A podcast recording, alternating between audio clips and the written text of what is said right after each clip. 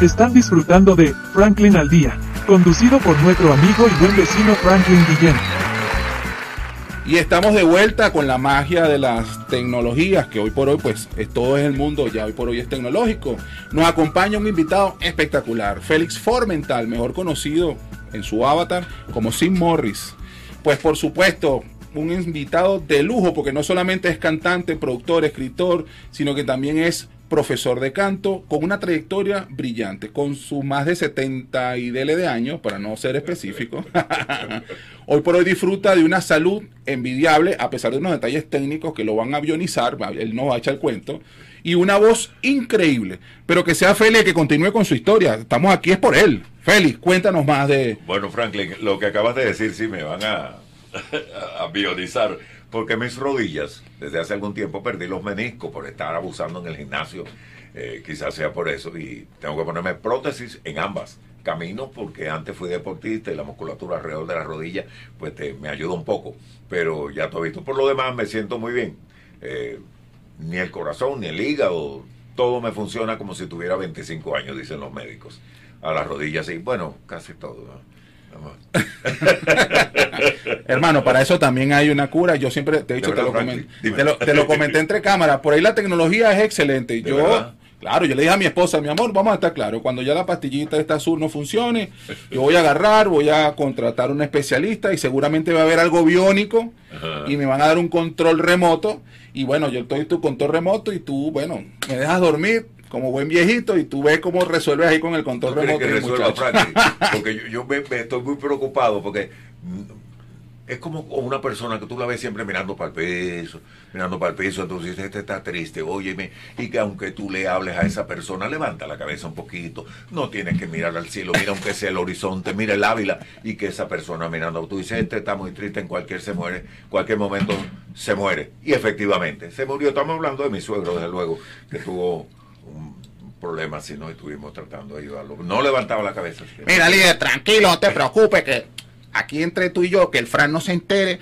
eso no hay caída. Mira, eso es tú agarra ron, miel, un poquito de ajo machacado, se lo frota y en lo que te sobre te lo bebe y eso es candela, líder. Eso, mira, eso funciona porque funciona. Yo que te lo digo que de vez en cuando no es que lo haga falta, no es que me, a mí no me hace falta. Eso te iba a decir, Pero, no, no, a mí no me hace falta. Yo se lo di a un compadre, el amigo un amigo y, y funcionó. Pero, pero anótalo por ahí porque eso... Sí, sí, sí, como estoy aprendiendo cosas de verdad. Y, me da gusto porque eso de estar enseñando siempre que va, hay que volver a ser adolescente, sentirme un poquitico como cuando, cuando estudiaba, cuando estaba en bachillerato. Y ahora estoy aprendiendo cosas que, chico, de bachillerato yo nunca aprendí eso, Frank, de como estoy aprendiendo cosas contigo. Y me van a hacer muy... yo me imagino que, que, se, que se te va a agradecer muchísimo, de verdad. Bueno, gracias a Dios, bueno, seguiremos así. Mira, cuéntanos un poco de este look tan espectacular que has mantenido en el tiempo recordemos un poquito algo de la historia. Empezaste con un formato de la época, nuevamente, al, de plata banda, al estilo Miami Vice, en saco. Hoy por hoy es un estilo más caribeño, ah, con, unos rizos, Bob Marley, reggaetón. Bueno, reggaetón no, realmente yo creo que ellos se copiaron, pero sí de Ricky, de, del Rastafari. Eso, ¿practicas la cultura Rastafari? ¿Puedes conversar un poquito de ese tema? Cómo no, sí, es una cultura hermosa en realidad. Pero yo no soy practicante. En realidad lo hago, Franklin, porque el cabello mío no es como el de ustedes. Mira, Franklin, aquí hay un montón de, cabello. Y, ahora ya casi lo tengo. Este es mi calvicie, porque eso era así. ¿Qué sucede? Para peinarme, Franklin, yo no tengo que peinarme. Mira, este es mi peine. Mis dedos. Con el otro rompía peine, tenía que andar con mucho cuidado. Hasta uno de hierro llegué a utilizar. Que este cabello se la trae. Pero así, sin embargo, mira aquí hay como, como 40 cabellos en uno solo. entonces, Pero eso debe ser trabajoso. sí, sí, el que lo hace, eh, el que lo hace de Nace Drek, Nace Drek se llama el, el muchachito, muchachito que parece hijo mío, pero mucho más alto que yo. Es un experto. Y él, bueno, según va creciendo, él va aquí, esto lo va entretejiendo. Y, y después él se va pegando uno le echa sábila y cosas así, y perfume, y bañarse, y lavarse el cabello, porque si no, como cualquier otro cabello, pues no estaríamos aquí tan cómodamente respirando. sí, bueno, los looks y las apariencias, pues por supuesto hay una gama increíble y de diferentes formatos en lo que tiene que ver con las modas y las tendencias. Eh, puede estar de moda una chaqueta hoy y el día de mañana, pues lo vemos en las corbatas que se usaban antes, eh, digamos que la, la línea formal en una época fue muy bien vista. Hoy por hoy yo creo que el, el estilo más abierto, cero corbata, Ah. eh, ya esa tendencia ha bajado mucho lo que tiene que ver con el formalismo, ¿no? Y lo podemos ver y apreciar en el día a día. Hoy en día las empresas, que son las que dictaban la moda, en el sentido de que para ir a trabajar necesito que vengas con esta modalidad de ropa. Claro, no, no con algo desalineado. Puedes ir muy elegante, muy bien vestida, pero de una manera mucho más fresca. Es más fresca, menos formal. Sí, Claro, sí. Me imagino que con ese look también te ha permitido a ti Sí. eh, bajar los calorones y ese montón de cosas. No, el calor también. Yo me he cortado el cabello ya unas cuatro o cinco veces porque cuando llega ya a la cintura, Ah, lo has dejado a ese nivel. hace poquito corté a esta altura. Porque a esta altura, largo así, pues se ve muy exótico y todo, pero eso tiene peso, pesa. Y cuando te bañas, pues sientes el peso del agua que carga al mismo tiempo. Y es incómodo por el calor, porque cuando te acuestas está como si tuviera un abrigo en toda la espalda. Entonces, sí, entonces me dejo un tiempo así, pero después rápidamente eh, corto porque me es más, más cómodo, me hace más feliz el, el cuerpo. Sí. ¿Te consideras un buen lector? ¿Te consideras una persona que disfruta de una lectura? ¿Recomendarías algún libro en caso de que seas un buen lector? Bueno, a mí me encanta, siempre me ha encantado eh, la lectura. Lo que pasa es que también hay cierto tipo de lectura que desde niño me interesó mucho y no sé si para todo el mundo sea. Por ejemplo, cosas relacionadas con la respiración, el pranayama, pero en realidad lo hacía eh, de la cultura yoga, hindú. Hacíamos eso, pero era por el amor que sentíamos por el canto, por mejorar nuestra respiración. Entonces siempre estudié la ciencia del pranayama. Eh, como me dedico tanto a esto de la voz, he tenido que estudiar tanto al respecto, pues en todos los caminos que, que tengan que ver con, con el sonido eh, de nuestros pliegues vocales o cuerdas vocales, pues me he encaminado. Y sobre todo en esto de la respiración. He estudiado la ciencia del pranayama, he estudiado eh, todo lo referente a eh, varias eh, lecturas. Las lecturas que yo hago también son lecturas acerca de, eh, de gimnasia para la lengua. Entonces me puedo estar recomendando a la persona muchos libros de ese tipo, aunque haya leído de otros al mismo tiempo. Claro, cualquier cosa que usted lea de García Márquez y demás le va a ser muy importante para su desenvolvimiento en la vida. Yo siempre he pensado, disculpa que te interrumpa, yo siempre he pensado que el cuidado de la voz, porque es obvio y notorio que tu voz gozas de una salud vocal espectacular. Por supuesto, conoces las técnicas, eres un profesor de canto consagrado. Me gustaría que nos, más adelante nos narres un poquito con quién has trabajado. No sé si lo puedas revelar, porque muy probablemente algunos piden algunos secretos ahí sumariales. Si es posible, que no lo puedas comentar, por lo menos coméntanos el chisme de la tendencia. Pero mucho más allá de eso, eh, hay cierta verdad en que el, el aguardiente, el humo, afecta la voz o realmente no afecta la voz. Háblanos Sí. un poquito de ese tema. Sí, sí, sí tiene que ver. Pues, el- el- la- eh, aparte de la nicotina, el alquitrán, pues puede crear como una capa, como de ceniza. Vamos a decir que luego al humedecerse se forma como una especie de fango y se sienten molestias. La nicotina endurece un poco las cuerdas vocales porque esa misma capa que crea en la lengua, los dientes, pues lo puede crear porque todo ese humo pues va por las vías respiratorias. ¿Sabe? Tenemos la tráquea, que es por donde va eh, el aire, y el esófago, que es por donde van los alimentos. Pero el aire, al igual que el humo, el gas, puede pasar a través de la tráquea y llegar a los pulmones, pero tiene que pasar también por las cuerdas vocales. Y eso sí nos daña bastante. El alcohol que hace que irrita.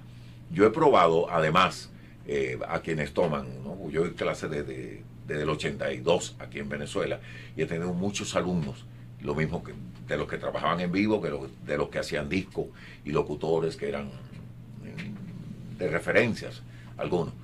Muchos, muchos artistas. Entonces, ¿qué sucede? Algunas personas me decían, yo me tomo tres tragos de, de brandy con calúa, de no sé qué. Yo decía, bueno, si te parece, eh, tú lo haces, pero no es bueno. Yo me he probado. Como tenía que trabajar todos los días, ¿Ves? Yo he cantado más de seis mil veces con acompañamiento de orquesta. ¿Por qué? Porque fueron 20 años eh, trabajando todos los días menos uno que descansábamos. Entonces, ¿qué sucede? He puesto en práctica muchas cosas, como ir con mi, la esposa, mi esposa de aquel momento, y decirle, ahora me voy a tomar media botella a ver qué pasa una mesa. Me tomo media hasta donde, hasta donde aguanté y, y salir a trabajar. Dime cómo me ves, si me ves igual que siempre. Al regresar me ha dicho, hiciste todo lo que haces siempre, pero un poco más exagerado. Y yo no me daba cuenta de que estaba más exagerado todo. Para un público temprano, que está en su primera botella, hubiera parecido sobreactuado. Si el público del segundo show, ya después de la una, pues estás igual que ellos, estamos sobreactuados todos. Lo que uno lo habla con una voz normal, así como estamos, en, ya después que tienes trago empiezas a gritarlo. Igual sucede con los movimientos, aunque uno pierde un poco el equilibrio también si está muy mareado.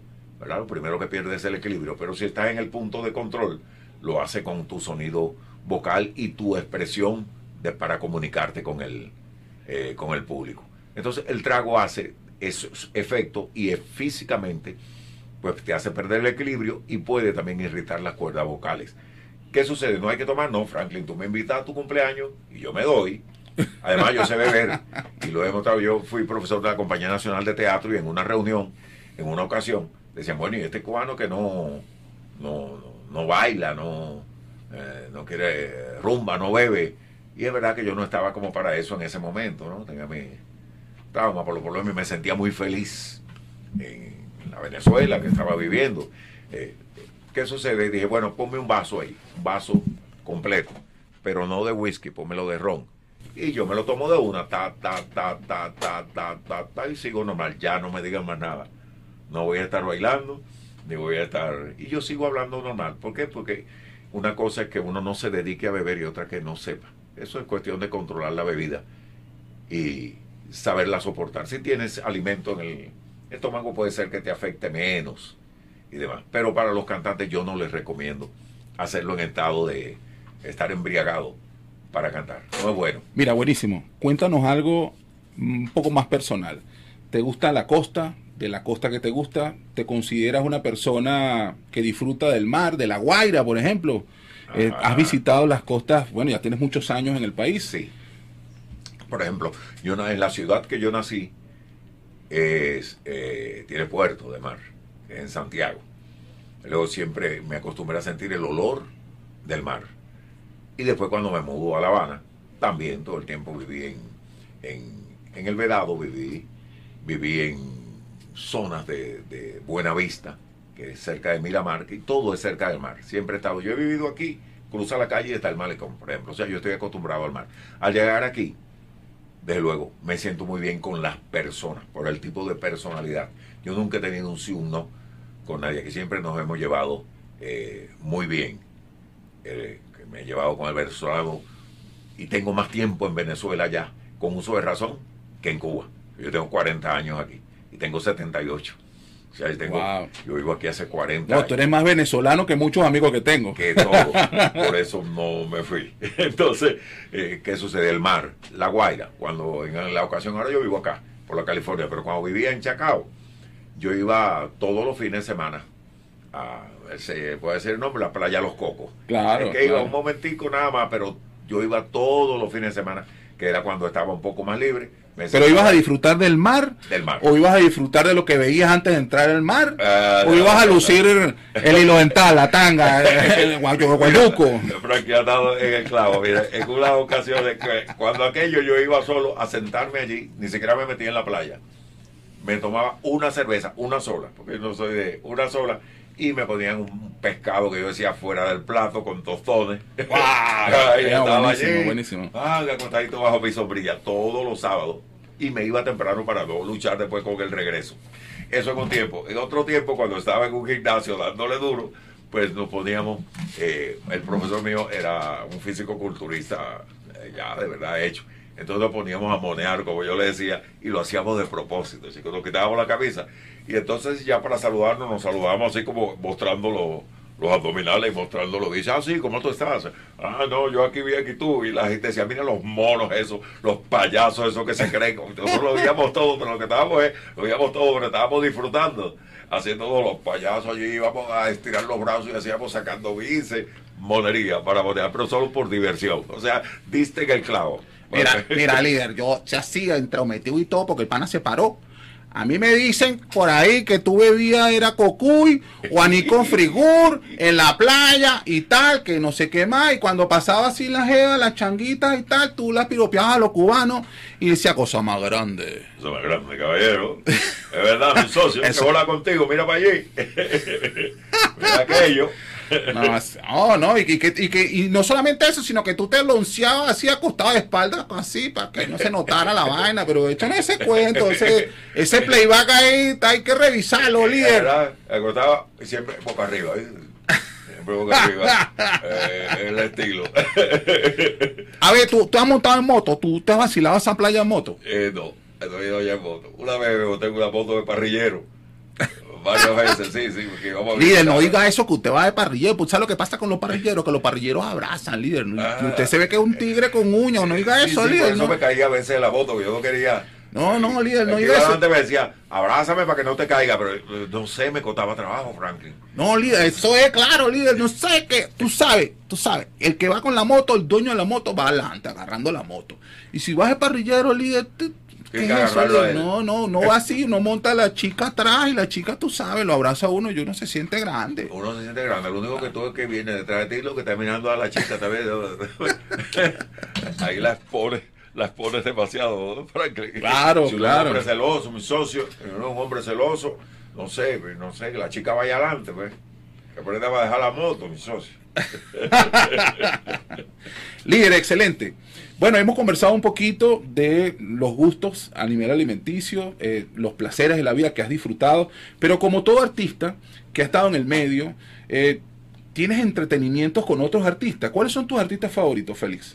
Bueno, eh, yo trato de no ser fan, pero soy admirador. O sea, no me hago fanático porque para mí el fanatismo pues ha traído muchos problemas de todo tipo. Inclusive los equipos de béisbol yo soy admiradores y tengo mi el equipo al que me siempre me ha gustado. Trato de no ser fanático para no ser una víctima, para no ser ma- manipulado. O sea, el fanatismo para mí es algo que yo trato de cualquier tipo que sea. Sin embargo, soy un fiel amigo. ¿eh? Soy, soy fiel. O sea, la verdad, por ejemplo, la verdad que yo defiendo, y esto va a parecer extraño, me- yo distingo mucho eh, en esto de la verdad. Por ejemplo, Franklin, tú eres mi amigo y tuviste cualquier tipo de problema y tienes una verdad. La otra persona tiene su otra verdad. Claro que tiene que existir un equilibrio. Podemos, podemos compartir ideas o podemos ser diferentes en ideas, pero tenemos que entender que estamos en un mismo plano. En un mismo plano. Por ejemplo, la comunidad LGBT, que la voy a mencionar, por supuesto la respeto, creo que eh, hacen un trabajo espectacular, tienen algunas tendencias y bueno, y placeres que difieren de otros grupos, como Ajá. existe el béisbol, existe el fútbol, existe, ¿saben? Dentro del béisbol Magallanes, La Guaira, Caracas y otros equipos internacionales. Lamentablemente, como en todos los grupos o en todos los gremios, hay personas que exageran un poco, salen de la línea de la tolerancia y bueno, caen en los excesos. Yo creo que ahí es donde está el problema, los excesos. Los excesos. Pero podemos compartir una línea de acción y ser, el mundo es de todos, en el planeta cabemos todos. Efectivamente. Además, Franklin, siempre, ya por experiencia, siempre te voy a defender a ti. Si tú eres mi amigo, él tiene su verdad, tú tienes la tuya. Yo tengo que coger. Puede ser que me equivoque, pero como yo me voy con la... de- la verdad mía es la verdad del amigo mío, por eso no puedo, eh, eh, en parte, ser... Porque la verdad mía es la a la que yo me voy a afiliar, es a la tuya tú tienes tus razones para haber hecho algo y, y el otro tiene, la otra persona tiene sus razones para haber hecho algo, algo.